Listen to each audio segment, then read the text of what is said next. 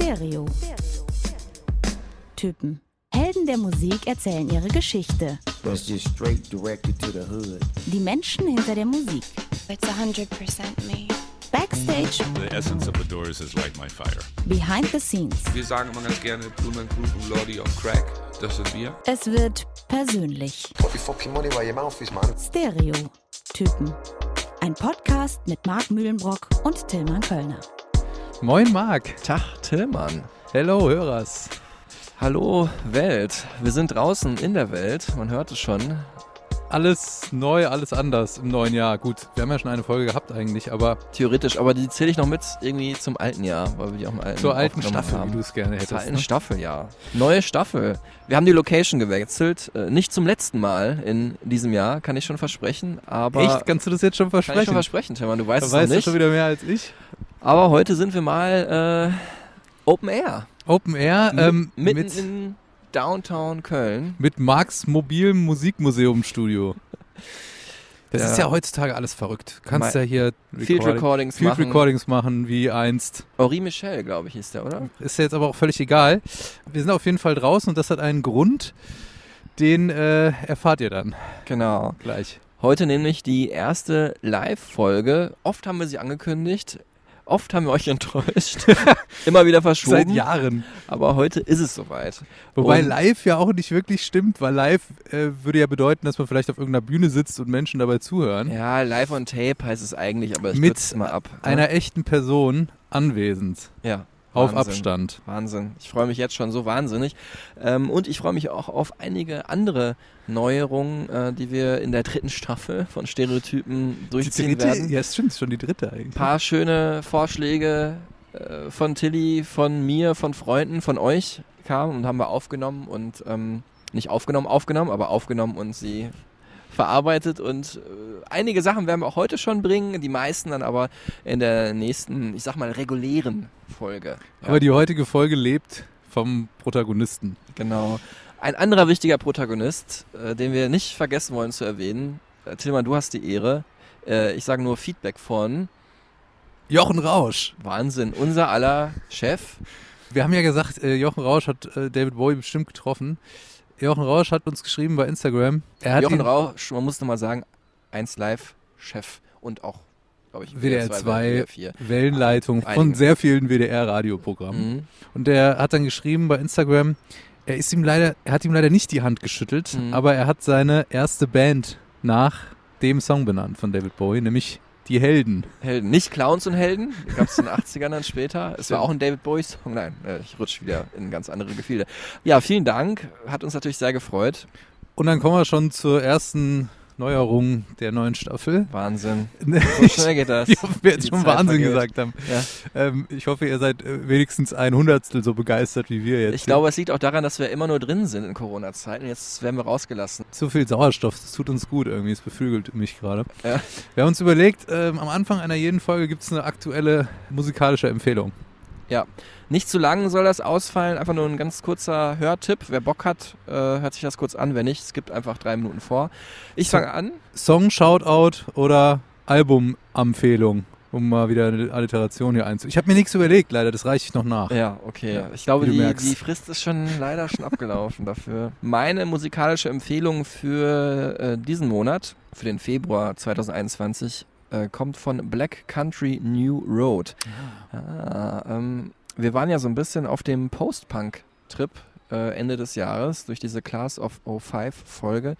Und da haben wir auch aktuelle Post-Punk-Bands vorgestellt, unter anderem Idols und Fontaines DC, die sehr bekannt waren. Eine Maxime von Post-Punk war ja, dass da irgendwie alles geht. Ne? Also dass es jetzt nicht unbedingt nur die harten Gitarren sein müssen oder ähm, der schroffe Gesang. Es kann auch wirklich total ausgefallen klingen. Und so ausgefallen klingen Black Country New Road, äh, die aus drei Musikern und Musikerinnen bestehen, die eher so einen Do-it-yourself-Punk äh, Ansatz haben und dem Sänger, der wirklich so ein moderner Poet ist für mich und drei Absolventen oder zumindest Studenten von einer Musikhochschule, die wirklich ihr Instrument, ich glaube Saxophon ist dabei und äh, Klavier, äh, in Perfektion beherrschen oder beinahe in Perfektion, kommen wir nachher auch noch zu.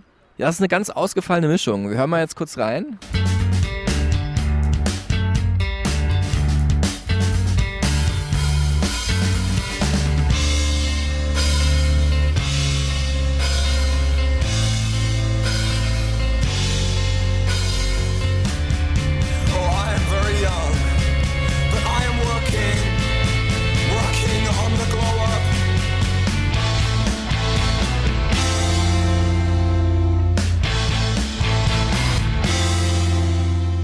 Das war ein Song äh, von dem Album For the First Time. Der Titel passt also für ein Debütalbum einer Band. Und man merkt schon, hier mischt sich wirklich dieser Punk-Ansatz mit Polyrhythmen, mit Jazz, mit Klezmer-Musik. Einige Bandmitglieder von äh, Black Country New Europe waren vorher auch in einer Klezmer-Band. Wirklich ein ganz ähm, ausgefallener Klang. Ich äh, kann momentan noch nicht genug davon kriegen. Wie lange sollte diese musikalische Empfehlung gehen? Das war nicht so lang. Du kannst gucken auf die Uhr. Es war höchstens anderthalb Minuten. Okay, danke Marc. Ich mach's kürzer. Hm? Bicep. Ah, du rennst offene Türen ein. Isles äh, heißt das Album. Elektro-Duo aus eigentlich Irland, mittlerweile aber London. Haben wirklich in Corona-Zeiten ein Album gemacht, das die Sehnsucht nach dem Club so ein bisschen vertont hat. Es ist auch eine, eine es klingt so abgedroschen, aber echt eine musikalische Zeitreise durch äh, sämtliche elektronischen Genres seit Ende 80er. Manche Tracks, wie zum Beispiel der erste, erinnern so ein bisschen an The Prodigy 90er.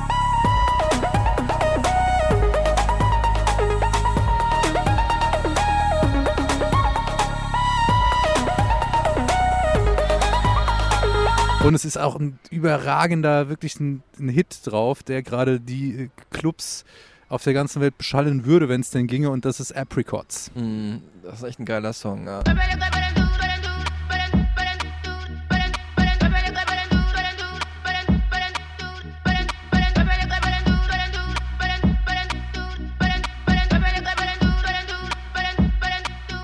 Das ist also eine Empfehlung für ähm, Menschen, die elektronische Musik unter euch mögen. Oder wenn man elektronische Musik nicht so auf dem Zettel hat, kann man sich das mal anhören und äh, kriegt ganz viele verschiedene Einflüsse auch so geboten. Ja.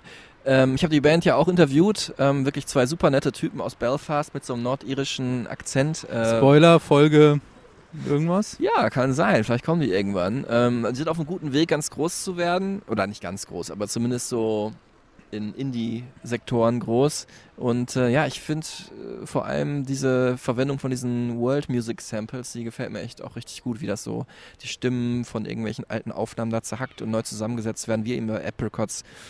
Super gemacht. Und Marc hat auch äh, das wunderschön zusammengefasst für die äh, Kollegen von Cosmo Ah. auf der Website. Ah, ah ja. Wenn man es sich durchliest, weiß man eigentlich alles, was man über dieses Album und äh, diese Band wissen muss. Und da ist auch, äh, find, fand ich interessant, die Rede von Enya, Ah. der Sängerin, der, ja, was sagt man eigentlich, ambient, meditativen Pop, Ethnopop. Ja. Ethno-Pop, äh, Engelsstimme. Ja. Orinoco Flow.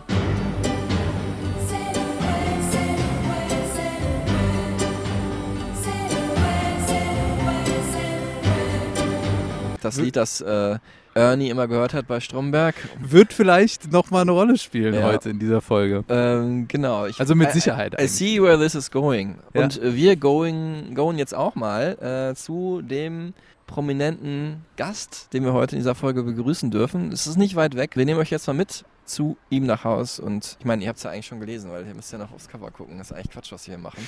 Aber tun wir mal so, als wäre es alles eine Überraschung. So, let's went, let's, Let's- walk, let's did it.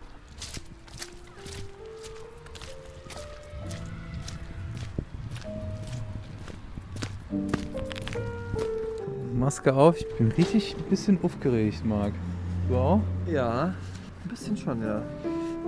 Wir stehen so klappt. vor dem Haus Und klingeln jetzt mal bei Beck. Spoiler, es ist nicht Kurt. Oder Beck.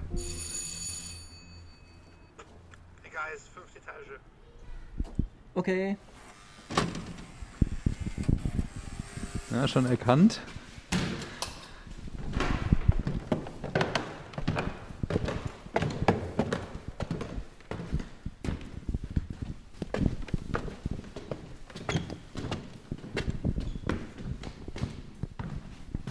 Hello, Hey, come on in. Hi, Chili. it's Mr. Gonzales house. It's very, very wooden place. Wonderful attic here. Viel Holz. Wunderschön sieht's hier aus, ganz viele Instrumente. How are you doing? Wie, wie geht's dir? Ja, normale Time-Off-Tag. So, ich habe viel gearbeitet im letzten ähm, Herbst für meine Weihnachtsalbum, Ja. A Very Chilly Christmas. Und äh, was komisch ist für ein Weihnachtsalbum, der 26. Dezember ist vorbei. It's done. Danke, dass du uns hier einlädst. Thanks for having us. No, of course. Ja, Ähm, genau. Vielleicht kannst du uns erklären, was hier steht. Da oben steht der Grammy, habe ich schon gesehen. Ist der, ist der echte Grammy? Yeah, there's a, there's a Grammy there. yeah. The, the uh, Daft Punk Grammy, we're talking about this later. Äh, ist das ein Spinett? There's a spinet, there's a contrabass, uh, which is a double bass. Do you mind if I play on the spinet? Just Y- You can touch one note. one note. What was this? What note? Oh, I don't know, but it's a good one. I, Um, I love the I'm sound of it. Uh, For me, I have to say, as a cineast, it reminds me of the Wes Anderson movies all the time. So I really love that. And a big piano, obviously.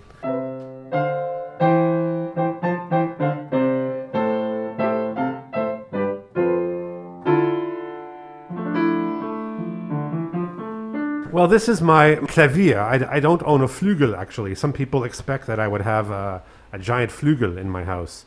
But uh, I like a more intimate sound, as people who know my music would, could probably guess. Uh, so in concert, I play a grand piano because there's 2,000 people. But when I'm here playing for me or my friends, uh, or maybe a lady visitor, then it's nice that it's a clavier. It's much more intimate, much more approachable. Uh, what does I mean, this is when a lady is here, but was it, does a typical Chilly Gonzales day off look like here? Uh, reading, I read a lot of books. Uh, I read literature for probably a couple of hours a day. I stretch, I go for walks, I take naps, I smoke weed, I see friends and people. I, uh, I find a way to do it in a safe way. So, a lot of going for walks with people actually lately. Maybe I play the piano, maybe I don't. I don't need to play every day. I don't need to practice every day if I'm on time off. Uh, and somehow my brain keeps turning and thinking about what new projects might be, but there's nothing I'm actively working on. We start with uh, with the end, with the new projects, but of course we're here to look back on uh, your life and your career, Chilly Gonzales. And before we do that, Tilman Kölner is going to famously introduce herself. Uh, for every uh, German listener, now in German, uh, everything, the key facts about Chilly Gonzales. Tilly introduces Chilly. Das Musikgenie, rappender Romantiker und Rekordhalter. Bademantel Bad Boy, der Drake, Boys Noise oder Daft Punk Freunde und Partner nennen darf. Pantoffelheld und Piano-Pionier, Grammy-Gewinner, musikalischer Misanthrop und Magier. Schriftsteller und vor allem ein extrem enthusiastischer Entertainer. Chili Gonzo Gonzalez. Wow, good one. I like it. How many of that did You, you, you make German sound so easy to listen to compared to some other accents I've heard, and uh, yeah, I understood most of that too. Habe ich was vergessen? No, I don't think so. I mean, um, I think the most important word in there is entertainer. That's probably the most important thing that describes why I started making music and why I've managed to even have a career. It's sort of been my my great luck to be obsessed with reaching the people with my music. I never had this romantic notion of the artist alone. I was always much more dreaming of being on stage and making people feel things. Mm-hmm, mm-hmm. So this word entertainer is the I think the best way to to sort of to put it on top of all the others. what we would talk about later too. You can hear Cologne Central coming in from the Yes. far open and the reason for that is that we have to have the windows open to be safe. transition to uh, the city you chose to live in approximately like 10 years ago. Why did Chilly settle in Cologne? Well, I would say that Jason came to Cologne more than Chilly Gonzales did. Uh, in I don't really talk about a separation, but it was a personal uh, motivation to come here, not a career motivation. I will let you imagine what that could be, and that reason didn't really last that as long as I would have liked, actually. But during that time, I realized I had fallen in love with the city and mm-hmm. fallen in, in love with many superficial and deeper aspects of the city. Superficial in that the location is just so wonderful for someone who's traveling to Paris or to London or to Berlin because everything is basically within a four or five hour train ride. And uh, also superficially because it's a good size and it's very calm and life is easy here. And I realized when I was living in so many big cities how much it was stressful to me when I wanted time off from being in, you know, big metropolises to suddenly come back and actually have a feeling of life being very easy and calm was new for me. And I really fell in love with that also. I was able to take better care of myself physically, mentally, emotionally, just by living here because the temperature of confrontation between people is so much lower in a, in a city this size, and especially in Cologne, where the people are very, uh, very human, very unpretentious, and they're not looking for a fight. Uh, and if you hang out in London or in Paris or Berlin, you realize people are looking for a fight a lot of the time, whether it's just a taxi driver, people in your group of friends. Uh, the amount of stress in those cities leads to a kind of tension and amount of confrontation that I realized I didn't want in my life. Uh, I get it because I travel a lot to those places. Um, now, a lot of people in Cologne who I meet, they don't have the chance to travel very often. And I suppose if you felt stuck in Cologne, I could understand that, uh, especially if you're younger and you're looking for adventure and sexiness, that maybe Cologne isn't going to give that to you as much as a big, stressful city. But at my age and for what I'm looking for, uh, I don't miss that in my hometown, and I get it when I go on tour anyway. I don't necessarily say everyone has to move to Cologne because I discovered how much I loved it really by accident. It just so happened I came here for a person. I didn't come here for the city, but I ended up actually having a much longer and deeper relationship with the city than with the person. Tilly gave um, us, a rem- every listener, a reminder in uh, who Chilly Gonzales is. But what often works more is a musical reminder.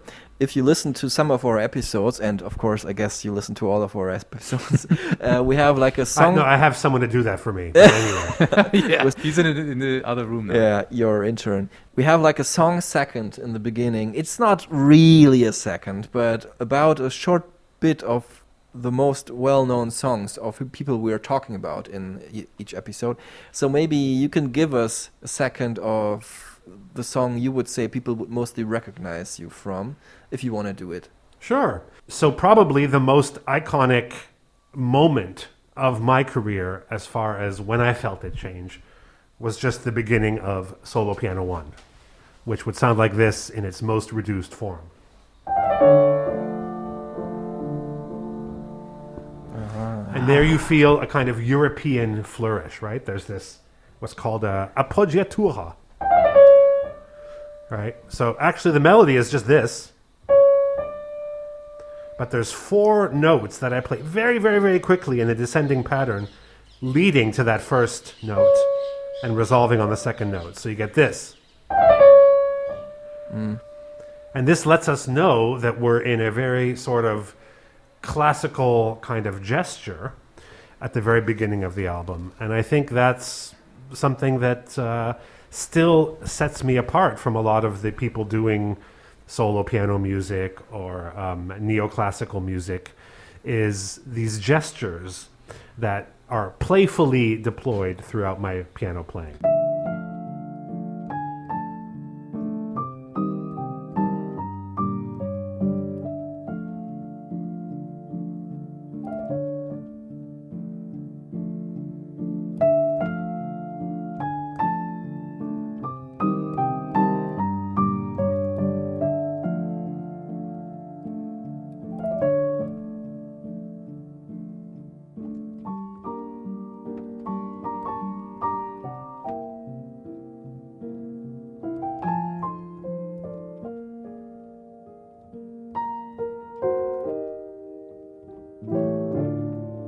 There's also another song that most listeners might know of you, but of yeah, That was, one as well, but the other one is? No, I'm aiming It's the one you wrote with another artist. with a female artist. That's the one we were aiming at.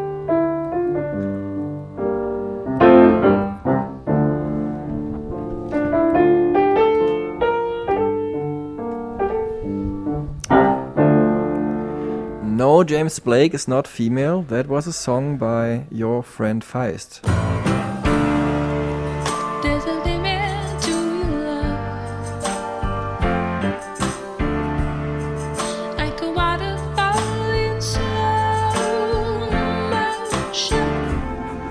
That's right. And then it was covered by Jimmy Blake just a couple of years later. There's a limit to your love.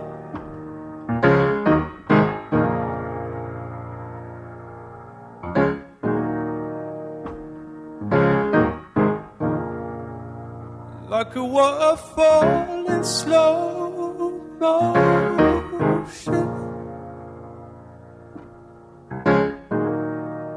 Good old Jimmy decided that he would make it more famous than Feist even made it. And, uh, and now we have to live with the good and the bad of that. But that made your, your conto quite full, right? Uh, probably not as full as you would think. Um, when you have a small piece of a of a song, I mean, I make much more money playing concerts, for Yeah. example. By the way, I just have to say, usually it's dead quiet here every day. it's never noisy here, and the entire day was I was reading here most of the day. It's, it's giving us some uh, local flavor. Gonzo, we have one uh, thing to start off the episode that is a fun fact, or three fun facts about uh, the artist we're talking about. Since we now have the artist here in person, I don't have to put on research uh, for, for hours and, and weeks.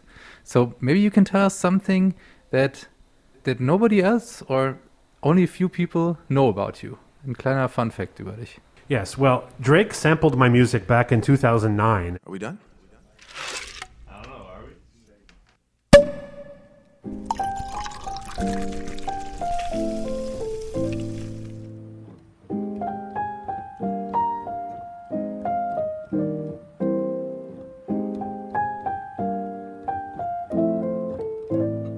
But I had trouble finding him, so I could sort of cash in on this and sort of say, "Hey, I'm the guy you sampled. Can we please work together?"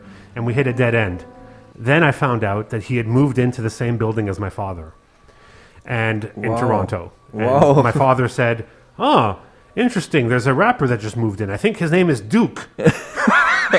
and I said, "Duke, you must mean Drake." And he called down, and he asked the uh, the, the doorman. Said, "Can you please connect me with uh, the the Drake apartment?" And uh, this was back in I guess 2011 or something. And uh, and uh, Drake came up to my dad's place. and I said, "Hey, I'm Chilly Gonzales. You've used my music." He's like, "Oh man, I love your piano playing. Amazing." And then I played a song on my dad's piano for him, and then I went to the studio with him, and the rest is history. I'm just saying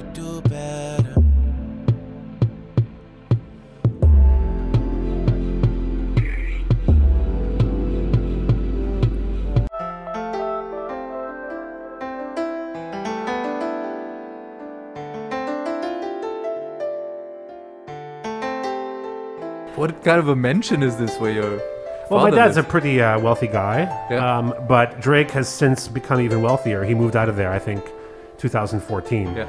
and he needed something even bigger than this kind of condominium that my dad was living in at the time. Unbelievable. How was it when you finally met like the king of actual hip hop music, which is Drake? What kind of a moment was this? It was kind of like meeting any other musician once you get past the, the very intense charisma he has. I mean, it felt like meeting Obama, to be honest. He's a very, very uh, charismatic guy, and you can tell all the people around him are oriented. He's the sun, and everyone revolves around him. So I just took my place in orbit around him. Mhm. It was very easy to slip in, and when we're actually making music together, he's like any other musician. You know, he's he's. Uh, it didn't look like a rap video. You know, it was more like a real musician's. People are smoking weed, making music, closing their eyes, getting lost in the music, being patient, waiting for a spark to get lit. And there's a moment sometimes there on the piano. Suddenly, I see that he's like, you know, there with the microphone. I can see he's thinking of lines, and it's like, oh, something's happening now. Oh, we missed it. Okay, maybe not. And then it comes back. But it's you know a session like that lasts five or six hours, and it's very intense. And you're, by the end, you're very stoned and just lost in the music, just like I would be getting stoned with Peaches, looking for something. Great. Eat this, Yeah. Tilman Kölner, master of fun facts. Mic drop. Now your your fun facts will never be the same again after this one. Speaking of Canada, I mean Toronto, but we go to Montreal, where you were born in 1972 um, and grew up there. I mean, let's start maybe with the most basic thing, and it's more than a thing, of course, in your life. It's the piano. Why the piano? What was the first uh, encounter with the piano? It was from my Hungarian grandfather. He uh, was forced to leave because of some very nasty Germans. Maybe your grandparents. I hope not. No. Um, and uh, he had to go to Canada against his will, and he thought Canada's not a very cultured place, and we have to make sure that these children, his grandchildren, don't lose touch with the European culture. And so he put us in front of the piano very early. He was convinced that uh, European musicians were the best. He was what we call a Euro snob. Uh, and he uh, made us realize it's a serious thing to sit in front of the piano and you should be respectful. And uh, this was my introduction into music and the piano specifically, which, of course, later on, I learned how to be disrespectful also. But at the beginning, he was trying to teach me to be respectful. and which was what, what did you play? The classics. Yeah, a lot of uh, beginner stuff. Uh, uh, Kabalevsky is this Russian guy who wrote a lot of pieces, mostly for children. So I was starting with really the classic uh, European and Eurasian repertoire. And you're also famous for never needing any notes, any lines. It's all in your head. Yeah, I mean, I can read music, not very well, uh, but I, I read music so that I can compose it and write it down for other musicians, of course. But when I perform, it's all in my head, yes. Yeah. Your brother learned the piano with you, um, and uh, well, what was it like? Was it like you were working together, playing together? Was it a lot of fun? Was it also like a competition situation? What was it like? Well, he's older, so of course he was automatically better than me. So I was kind of in his shadow, I would say, for a very, very long time. And even when we both started getting interested in other kinds of music, like pop, and my brother got really interested in synth pop specifically, and started a band that was covering Depeche Mode and um, bands like that. And then I was a bit more interested in music like the Smiths, I would say, because I thought I wanted the lyrics to really speak to me. Uh, and Morrissey was kind of, you know, my um, my early teenage guru. And if a double-decker bus crashes into us, to die by your side is such a heavenly way to die. Uh, but even then, there was always the feeling of me kind of reacting to my brother and and deciding that I was going to be different. Uh, he had a more correct approach to music, and uh, and that's what he chose. And so I instinctively decided to be more disrespectful in a way. Uh, and in a way, his career now as a very successful film composer, and me as kind of a egomaniacal entertainer, uh, this kind of fits in a way still to the patterns that we already had back then. He was a very good student of my grandfather's, and I had more problems. And uh, my instinct was not to copy him. My instinct was to be different than him. Yeah, maybe you can talk about the artists that influenced you or that were important for you at least at that age, and maybe you can also play something to to give us an example. I I was really into Frankie Goes to Hollywood as well. Relax,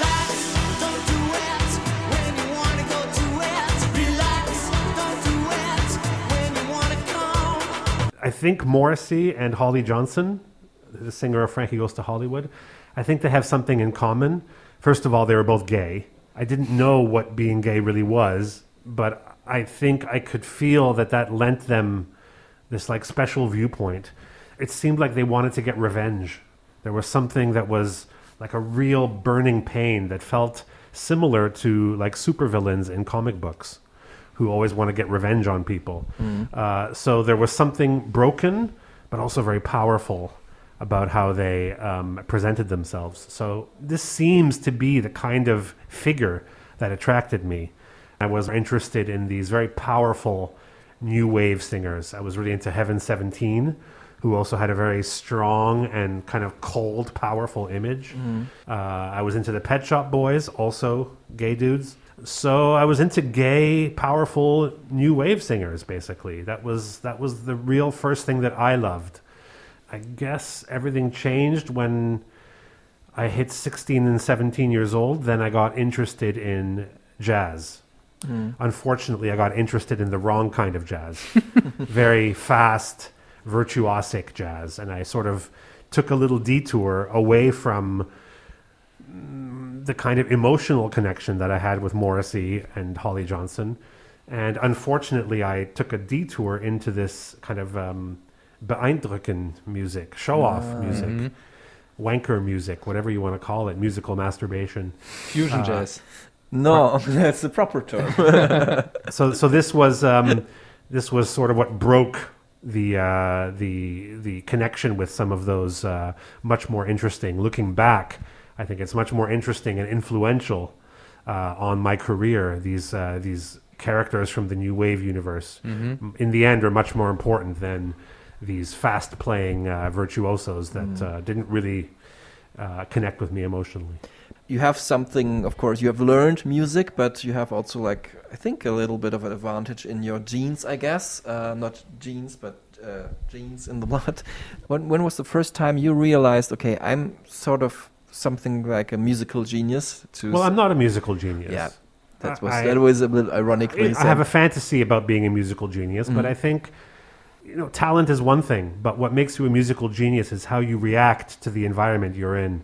And um, the environment I was in was not, um, in a way, the right environment to breed a proper musical genius. I realized I had talent, uh, certainly probably around age also 11, 12, 13, when I realized that when I heard something on the radio, I could go to the piano and, and reproduce it. So I can remember one of the first times this happened was with Lionel Richie, Hello. Hello.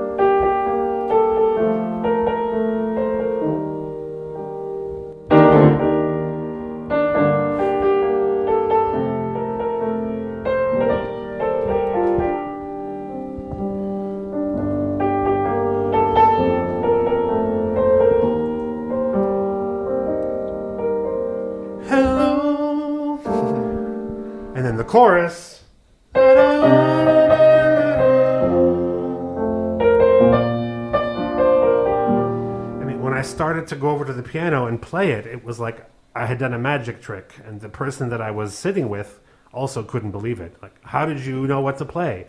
And I realized that in the time that I had been playing hours and hours a day with my brother, that I was making a map of music in my mind, and that when I hear a song, if I close my eyes, I can picture the piano keyboard and what notes are making that song. It's not really absolute pitch. It's something we would call relative pitch. It means you understand how the notes work in relation to one another. Perfect pitch is something that you're born with that is much more uh, technical. It's like if you hear a bus passing, you know what note it is if it honks on the horn. And I know people who have this, and I don't. If, if the bus goes by now and honks the horn, I can't say that's a B flat. But you play me a song on the radio, and I'll be able to play it. Maybe in the wrong key, but I know how the chords themselves work in a kind of visual map of music. I can convert what I hear into a visual to get to the piano. And that felt like a superpower. and from there, um, coming back to what happened after the jazz years, you formed your first band. Is that right? Well, I formed my first band before the jazz. I formed my first band when I was 13. Oh, okay. Called The Faith. so this is very much in the line of the Smiths, The Cure, and this kind of. Uh, Also inspired by George Michael, Faith? Uh, not really. It was the faith, which in a way means like uh, the faith can also be like a cult of people. I think it was more inspired by the cult, to be honest. Proper the band, so it paved the way for the Strokes. Maybe a couple of years later.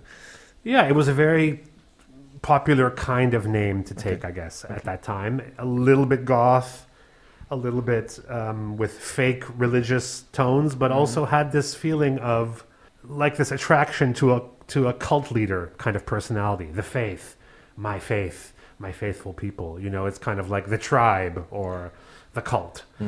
And it was with my friends, and I was uh, very much uh, a little dictator. They were my buddies. They weren't necessarily the best musicians in my class, but they were my best friends. And I thought, well, it's not that important if they can really play well or not. I'm just going to tell them what to play anyway. And so I just got my best buddies and decided to start writing songs and teaching them to, to my friends. And we auditioned a singer. We found a girl uh, who did not become a musician, who became something else. But at that time, uh, she she really fit. She had a great look. It was a little bit goth, And um, it was a really wonderful time. Yeah, we, we would play for really hours and hours, probably three, four times a week.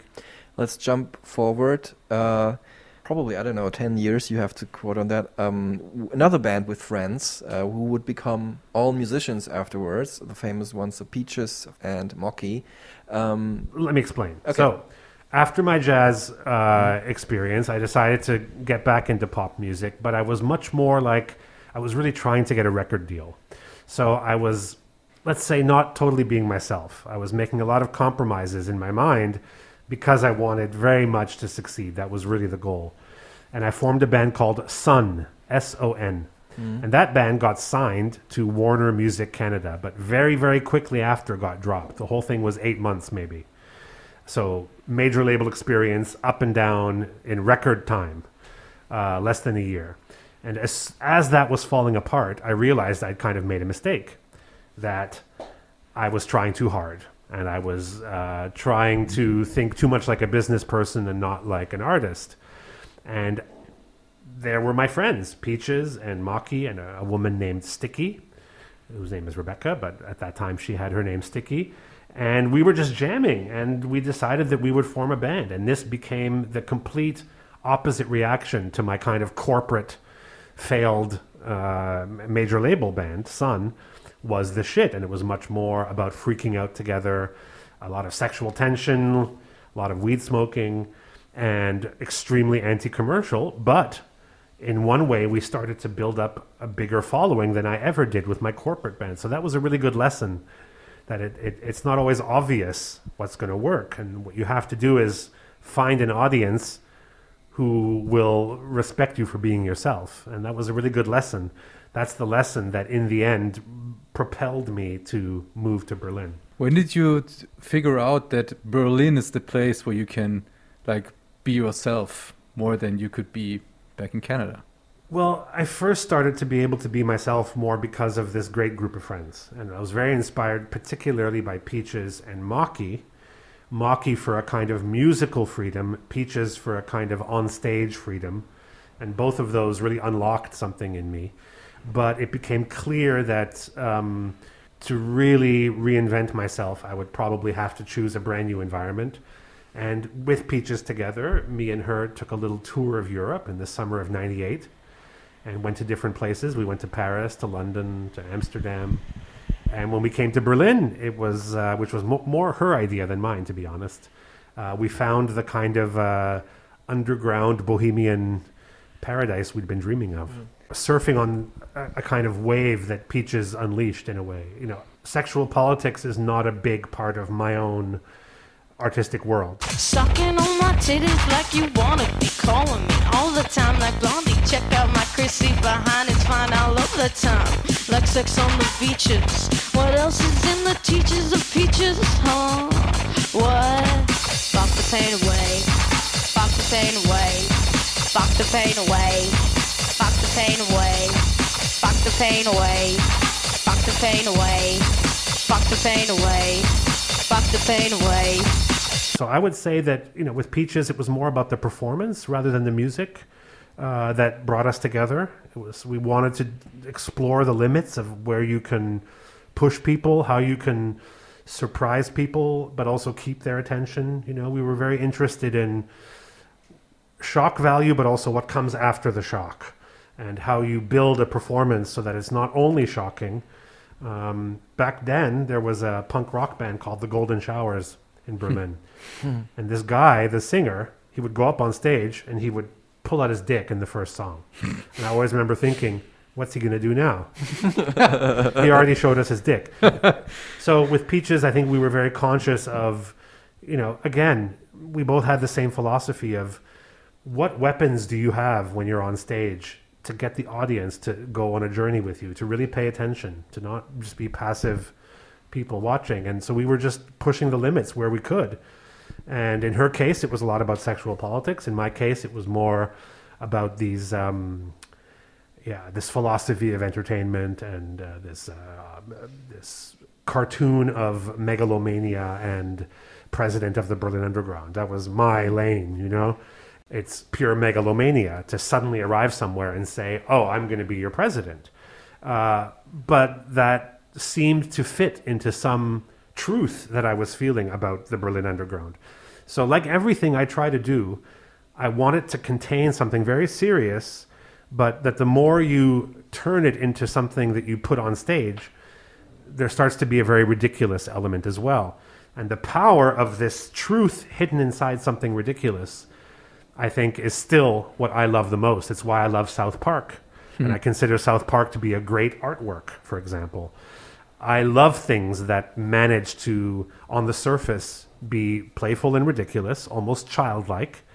But once you dig deep, you feel a burning hot core of truth for that person who's putting it there. And that's what that was about. It was a great way to get attention, also like my 27 hour Guinness World Record concert. Uh, which also was a bit ridiculous and a bit like, hey, everybody, look at me. I'm going to break a world record. I mean, it's obviously in a way desperate. Uh, but that's also true. There was a desperation in me at that time. So I always look for what's happening inside me and don't be scared of it. Even if it's embarrassing or makes me look bad or ridiculous, it's true. And all art has to be true. So I start with that truth. The thing is, I dress it up and I disguise it in something ridiculous uh, because it has actually more power that way. So when you yell at people, here's the truth, what do they do? They're like, ah, yeah. uh." They're gonna honk. They, go, they don't listen. I don't want someone to tell me, here's the truth. I want someone to entertain me, and then it sneaks up on me that there's something true in it. We haven't uh, talked too precisely about you, uh, you being an MC yourself. Uh, what was, uh, I mean, was it like you were into rap music uh, as a teenager already and always dreamed to be a rapper, or was it just as part of this persona that you invented in Berlin that you started making, uh, becoming the worst MC? Yeah, I would say the rap uh, obsession came in my early 20s. Something that appealed to me on a conceptual level. I liked how rappers didn't have to choose between being artists or entertainers, they could be both. Mhm. The music could be very punk rock, very edgy, same time very commercially successful. They could be ridiculous and also very socially conscious and political at the same time. So this really was like lifting the pressure that I Mhm. felt in the Canadian indie rock scene that you have to sort of choose are you serious? Are you funny? Are you ambitious? Or are you accidentally successful? All these choices that everyone was always telling me, we're confused by you. which, which are you? And I suddenly saw all the rappers saying, wow, I don't have to choose after all. Now, that was first my inspiration as a fan and as a conceptually sensitive person. Uh, and then only later in Berlin did I actually dare to start to rap a little bit and gain confidence doing that. I wanna make you mad. All you do is laugh. I wanna make you laugh. Why are you so mad? I don't understand. Something must be wrong with the master plan. I made this beat when I was so high, low fi, but I don't know why. Oh my, brains to fly. I'm living it, I'm giving it, I'm, I'm living in the nest, giving to the best, giving it the rest. But the smoke in my chest, you can't see me, the worst MC. maybe if you play somebody, you're not as vulnerable if than if you're yourself on stage. So is that why? No, you're more yourself when you hide. Yeah. Because when you when you live out a fantasy, that's the most intimate thing you can share with someone. Mm. It's like that in romantic relationships, right? When does it get really heavy with your your partner? When you can finally tell them like this is how I wish I was, you Mm. know? Mhm. Fantasies are the most intimate. There's there's some artists who really play a character. They go up on stage, they put on a cowboy hat and they say I'm Mr. Cowboy. Okay, that's not going to work maybe. Uh, You know. in my case, I chose to live out a fantasy on stage, and people could feel that burning hot truth beneath it. So, the problem people have sometimes is they're afraid of this. They're afraid of the fact that on stage, more truth is revealed. So, they actually hide behind a fake version of being themselves. That is the biggest lie of all, is to try to pretend that by going up on stage, you're the same person. You're not. the stage translates you immediately into a fantasy. Mhm. And if you resist that process, then you become one of those cheesy indie rockers who says, "Oh, I don't do it for anyone. I just do it for myself." Mm. Then don't get up on stage. Then stay Mm. home. Stay home in your crappy shirt. I'm wearing a crappy shirt right now. People can't see it. I'm wearing a, a sweatshirt. Mm. I would never wear this on stage. If you were filming me today, I would never wear this because the camera, the stage, the audience It requires that you change. David Bowie, who I know you guys just did an episode on very recently, Bjork, even Miles Davis, who turned his back with his Armani suit on, or Daft Punk, who put on robot masks. There is more truth in those artists, we can all say, than the people who just sat there and wore their shirt and tried to be themselves. Mm-hmm. So we're always fascinated by the people who are living out the fantasy. David Bowie chose to say, I'm an alien because there was something deep inside of him that felt like he didn't belong here. That's truth. It's more vulnerable what David Bowie did than if he had just dressed like he did and sang his songs and not not fantasized. The same with Daft Punk. There must be something about being robots and the problem of being human that led them to say, "Oh, let's put on these masks." Something to do with uh, the idea of, of uh, capitalist celebrity culture that made them put those masks on. Who knows? All I know is that I feel a lot of truth in those great artists who, on the surface, seem like they're not being themselves, but they're actually revealing more. There's also like a passive aggression to the art of performance that you do. Uh, so where, where does this come from, and what was your what were you so so angry about? You know, I say in Take Me to Broadway, I love the crowd, I hate the crowd. I love the crowd. I hate the crowd. I constantly constipate the crowd. Take me that wrong way. Take me that wrong way. Take me that When I look back and I watch those performances, I see the same thing you see. I see a kind of need of the audience, but also a kind of self hatred that comes from needing the audience. Like, I resent that I need the audience. I would have liked a life where I was maybe more mentally healthy, but that's not the life I had. And in the end, the, the, the, the problems that I had led me to go up on stage and make a career and touch other people. So, in a sense, I can now see that my problems had a happy ending because by dramatizing them in this way, I managed to connect with people. Uh, and now I see that the connection I have with my audience is not a replacement for connections that I should have with friends or family or people like that. I see that it's something different. Let's get to the most obvious core to uh, of it all. Uh, your name, your super persona is Chilly Gonzales. How did that come together to maybe uh, give listeners who think, okay, this is getting really deep right now in the middle of the episode, a little bit of a light uh, entertainment? How did you get your name? The name was given to me. Like like I remember every rapper saying, "You don't choose your own rap name. Someone gives it to you." And I just waited until I heard one, and I don't know what made me embrace it. It was a guy in Berlin named Raz Ohara who gave it to me. He said, "You look like you should be called Chilly Gonzales." and I was like, "Okay, I'll take it." Why not? It's a bit ridiculous, but it's spicy. But the chili is cold and the chili is relaxed. So it has kind of a contradiction inside of it. It kind of is it's slow and fast at the same time. It's very far from my roots to take on a fake cartoony Mexican name as a Canadian with Hungarian Jewish background brings it into a kind of surreal area that meant that I could fill it with whatever I want uh, and that I could feel safe in a way hiding behind it. But as I said, uh, when you hide behind something, you end up uh, showing more. So this is the name that le- led me to do that. So you were like discovering this persona, Chilly Gonzales, in Berlin, and also a part of you that came to life in Berlin. When was the time when you recognized that this episode has to end for something else that is Paris? Well, it was very slow. Like all things, there's no real decision point. But you know, I didn't know the piano album would change things so much. I thought the piano album would be an interesting side project at the time, and if that had happened, I might have just continued doing more electro rap. I don't know. I don't really know. I, I, I made the album while I was still sort of keeping my flat in Berlin, but working a lot in Paris. And then I kept the flat for like two more years. And there was just a moment, I think, in 2007 or 8 where I was like, okay, I guess I live in Paris full time now. There's no real reason to keep this flat in Berlin anymore. And But there was a big uh, step and a t- total switch, like from punk rock back to the piano.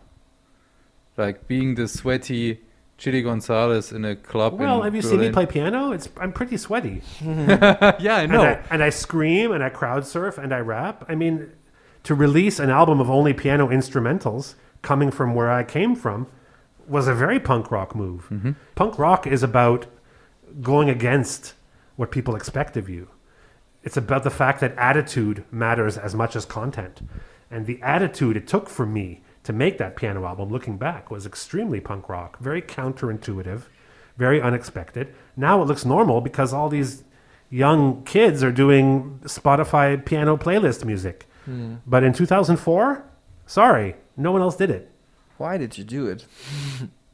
Just followed my instincts. Okay. I don't know. I, I found myself in this situation where I was producing for Jane Birkin. It was really annoying because there was always many people around her, and it was like really like being in like the the, the royal Hof of French music. It was very hard to be myself and just say what I thought. It was like everything was very like delicate and diplomatic, and it was like a really frustrating experience. And I would just sometimes take breaks and go over to this little room where in the studio, and there was a little piano there. And I would just start messing around, you know, and come up with pieces. I always did that, but at some point I thought, oh, maybe these pieces I could record them and maybe it'll make a nice side project. Maybe we can you can play something for us. What, it's been a while since we listened to some music. It's solo piano too, but I like Kenaston. Sure, I can play or, that. Or Othello. That were, were my favorites. I'll play Kenaston, sure.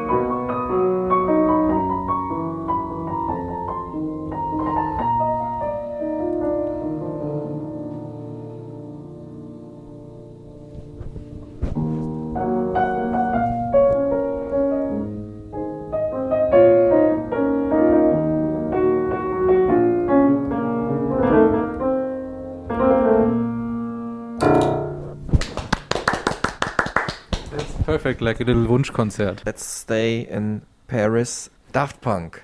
Gonzo, what would you think is it that you specifically added to this uh, amazing album, Random Access Memories? Not much. Look, I'm happy to have credit when I do something amazing or important. My contribution to Daft Punk Random Access Memories is tiny. Uh, it was a piano bridge between two songs that they felt needed something smoother. So they had a song in this key. Uh, it's a song where Giorgio Moroder is telling his life story on top of a beat. At that time in Germany, in 69, 70, they had already discotheques. And the next song was Within, which they already had. It already existed, vocals and everything, with this. And they said, ah, we understand that going from one to the other, it's, it's like we're missing an opportunity. We want this album to really be smooth and like a journey. They said, can you think of a way that you can get from the one key to the other where people won't really notice it and we'll just suddenly be in the world of Within? I said, sure. Tell me when. I'll show up. the daft phone rings and I show up. wonderful.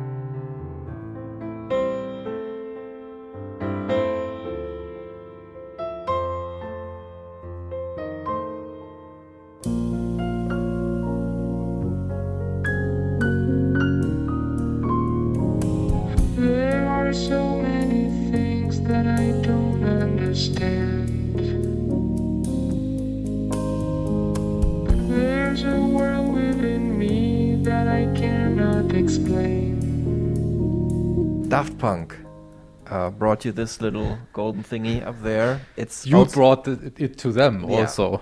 Well, I would probably say they brought it to me, to be honest. Th- They were going to win that Grammy with or without me. Yeah. Uh, it's generous that they decided. You know, when you apply for the Grammys, you decide who are the featured artists on your album. They probably knew they had a good chance of winning, and they decided to include really everybody who helped them on the album, Mm. uh, including just an instrumentalist. You know, they could have easily said just the singers, Mm. Pharrell Williams and Julian Casablancas, etc. But they decided to put Nile Rodgers there. They decided to put me there, uh, and this is very generous of them. It was a very careful, and they were really always checking with us everything they were writing, checking the spelling of my name, which I know seems like a small detail, but you would be surprised how many people don't check the spelling of my name, for example. Mhm. Uh, they were constantly communicating with us about the state of the album. Uh, it was very well paid. Everything was very generous, very respectful, and I really appreciate that uh, coming from them. Uh, down to the fact that they listed me as a featured artist, which means I have this Grammy. Mm. And I sort of became, you know, I, acquaintances and professional friends, I would say, with one half, a guy named Thomas Bangalter. Mhm. Uh, the other guy I've met and I've worked with him, but I don't know him quite as well. But Thomas is someone who I would see socially, and we would keep each other, you know, um, informed about what we were up to. He would come to the studio when I was working on something. He often came to my concerts Mhm. uh, with his children and his wife. You know, there was a moment where he told me that Solo Piano One was the only music that could get his firstborn baby Mhm. to calm down. That's a fun fact right there. It's a fun new fun fact. Not only is it a fun fact, but it made me realize that maybe I'd been chasing the wrong thing. So up till there, many other musicians would say, "Ah, I like what you're doing. See what you did there." A lot of sort of nodding respect.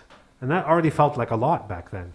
But as soon as he told me that my music was useful to him, it went into a different category of satisfaction for me.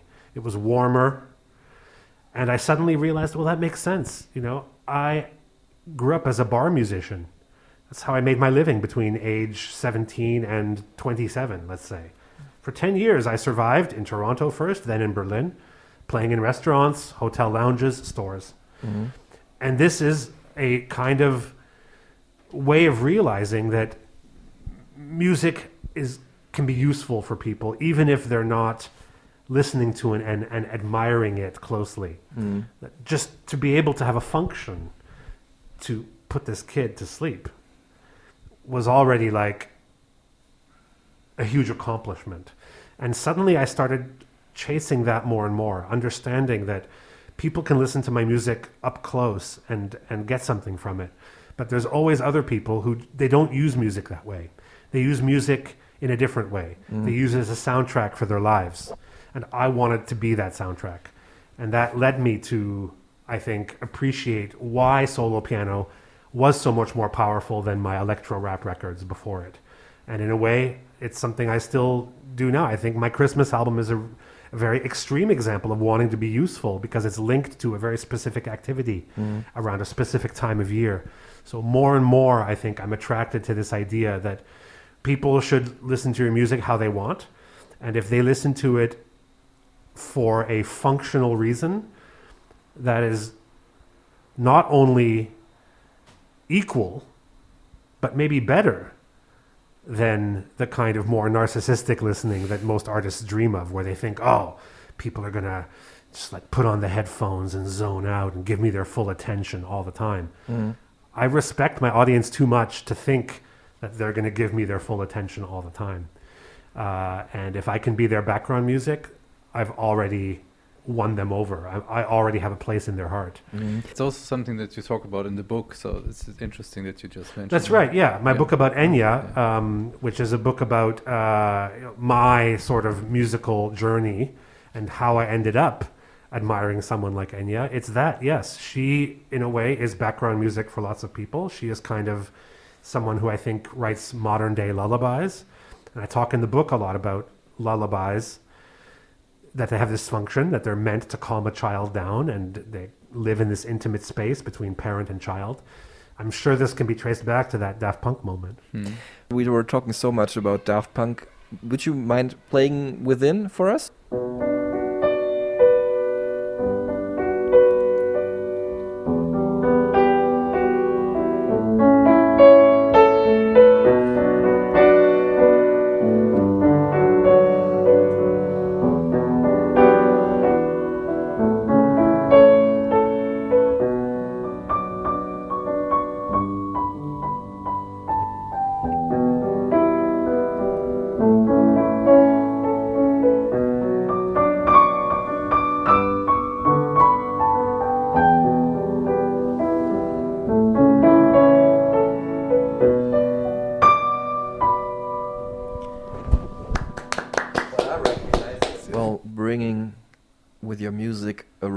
Baby to sleep is probably the warmest thing you could ever do.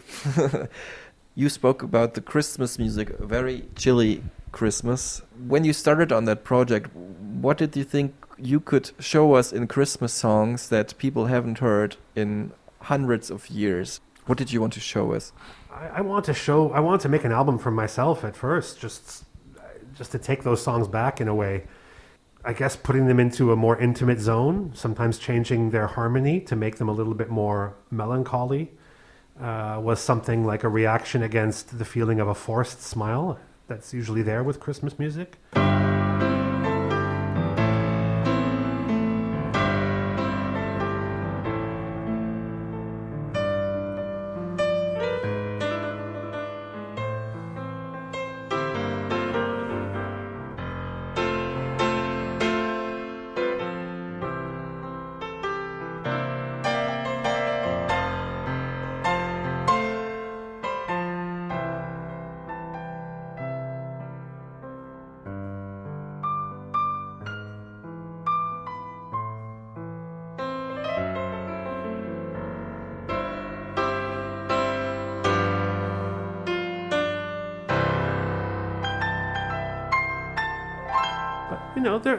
Lot of sad Christmas music out there. I'm not the first one to do it by any means.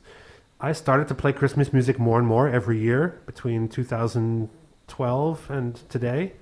And At some point, it just hit a boiling point, and I thought, I think I should try to put this out for everybody to hear, not just me and my family and my friends. You know, uh, it was as simple as that. Uh, most projects start with a kind of question mark, and maybe looking back, you learn something about why you did it. But um, I didn't have this idea like I am gonna, like you phrased it, sort of like I'm gonna do something and it's never been done in a hundred years. No, of course not. I don't know what's been what's been done, but it, I had to follow my instincts and my instincts and my personal life brought these songs into my fingers again. And uh, it was just a matter of time, I think. After a few years, I started to really think about it in my mind. The question is Has Thomas uh, had Christmas dinner with your music, with your Christmas music? He probably has. I sent him a, a copy a while ago, and he said he was listening to it during the holidays. Yeah. Chilly Gonzales not only super interesting musical career himself, but he's also, of course, we know that a musical genius who explains us very patiently and very interestingly our music world, our pop music understanding.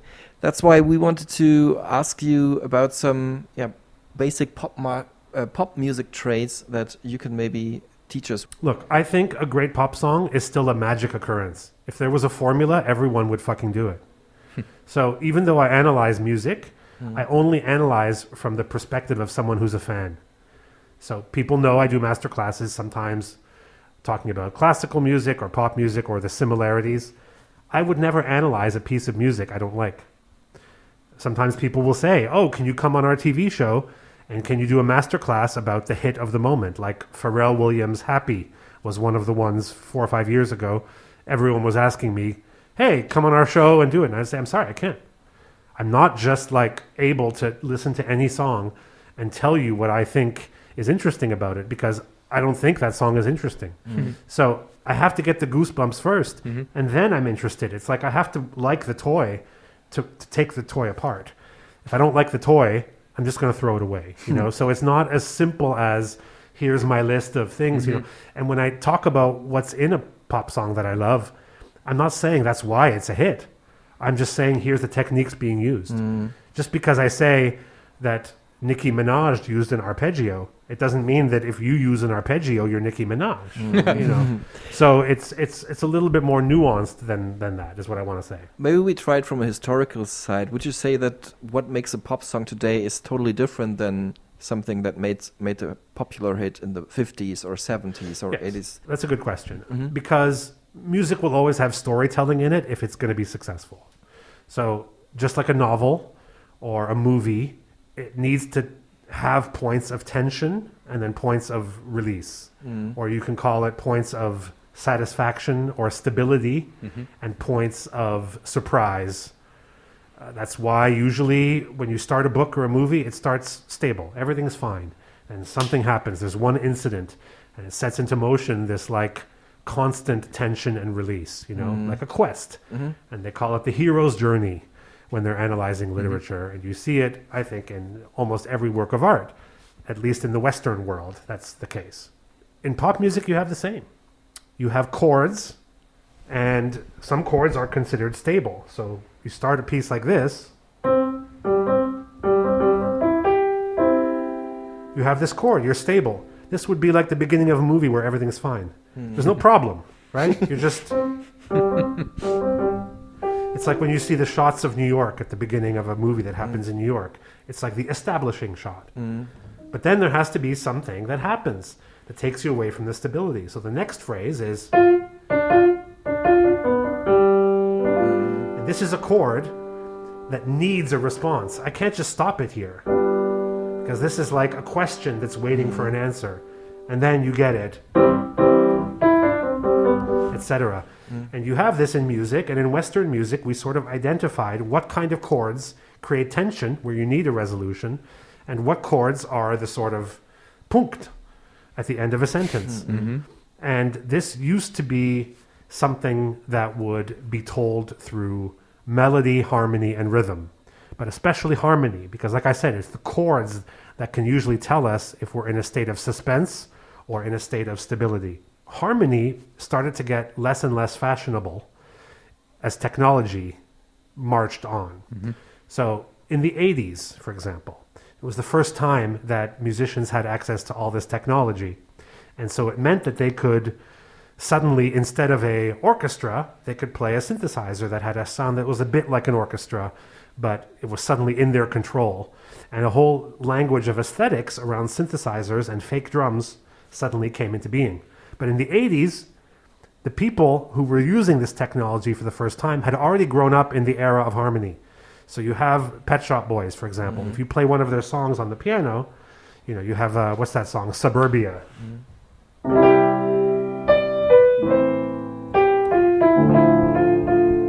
And it goes back to the verse. It goes back to this dark minor chord. Mm-hmm. This is very much like what you would hear in a 50s song or even a song in a Broadway musical, where all of a sudden the lyrics change and they talk about something darker, so they change the minor chord. This is very sophisticated, old school songwriting. It just so happens that they used these synthesizers because they were brand new. Mm-hmm. So the 80s songwriting is still stuck in a very old fashioned way where it's melody and rhythm, but harmony doing the heavy storytelling. Mm-hmm. Then a new generation was born, and their first instruments were these synthesizers and samplers and things. They didn't learn harmony the same way. And so, around especially the time of electronic music starting, I would say in the 90s, mid 90s, especially in the 2000s, sound starts to do the job of storytelling. And now you have ideas like the drop in an mm-hmm. electronic piece of music, which is essentially a really big version of tension and release. You mm-hmm. take everything out, you put some sound in that builds up, usually escalating. And then you have a drop where you get the resolution. It's the same as if you had a chord, one of these famous chords that has tension in it.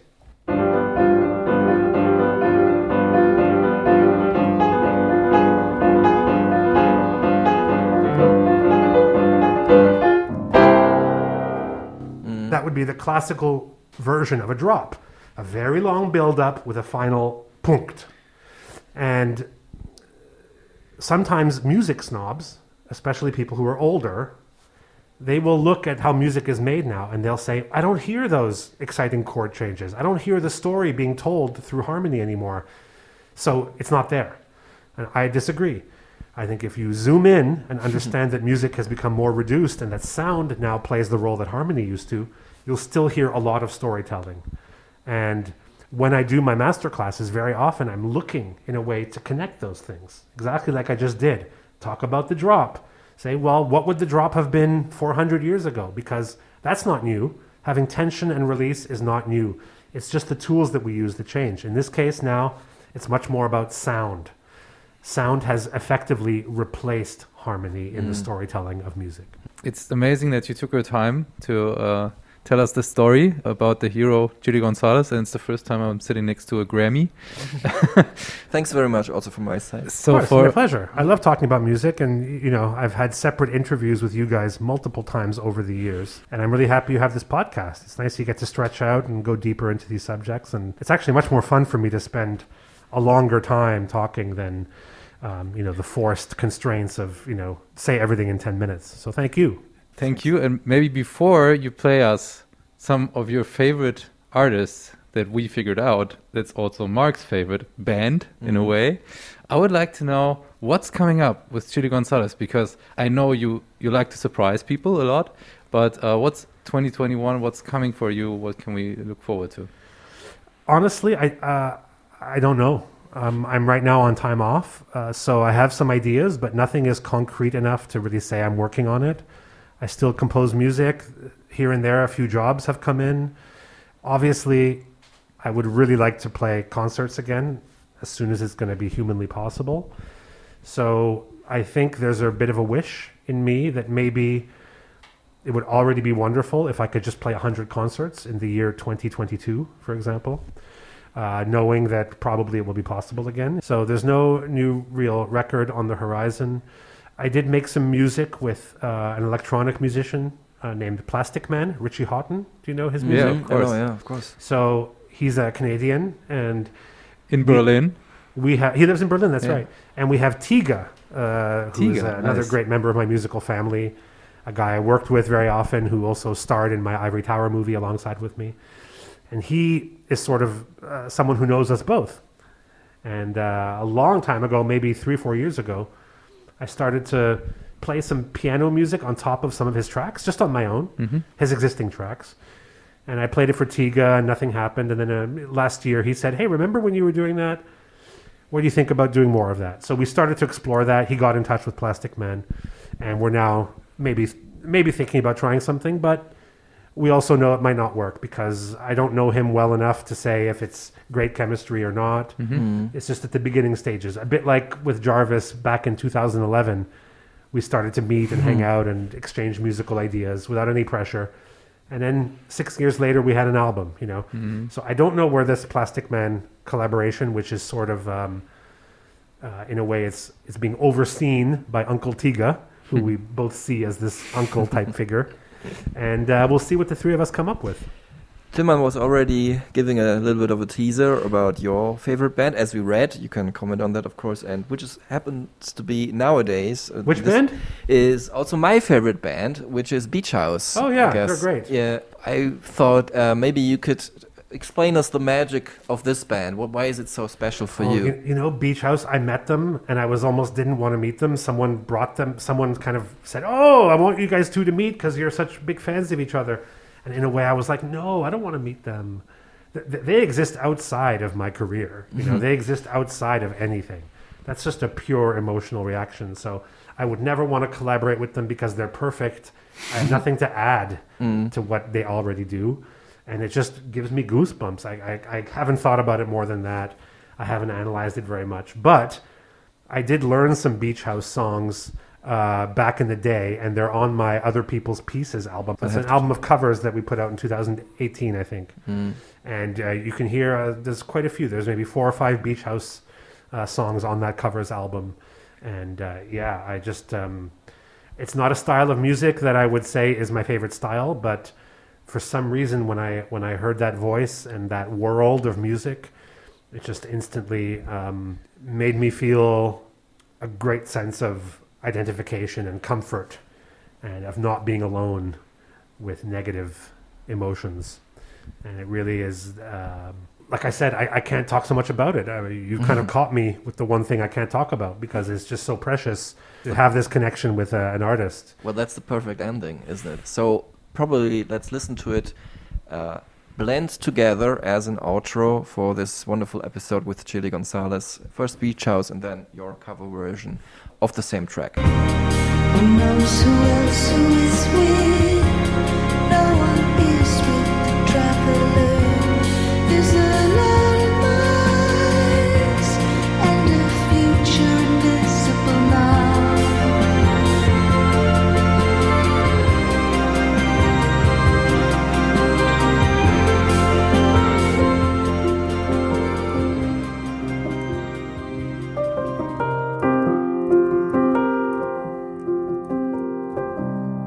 Vielen Dank fürs Zuhören bis hierhin. Ich hoffe, äh, es hat euch genauso Spaß gemacht wie uns. Es war uns eine große Ehre, äh, zu Hause zu sein. Äh, zimmerfrei, reverse quasi war es. Und äh, wir danken äh, Chili Gonzalez. And I have nothing to promote, so I would just tell everybody to go listen to Beach House. listen to Beach House, listen maybe a little bit of Chili Gonzalez, listen to the Stereotypen Super Tunes with the most important tracks that we have talked about, über die wir heute gesprochen haben. Vielen Dank, passt auf euch auf, bleibt gesund und tschüss zusammen. Tschüss. Tschüss.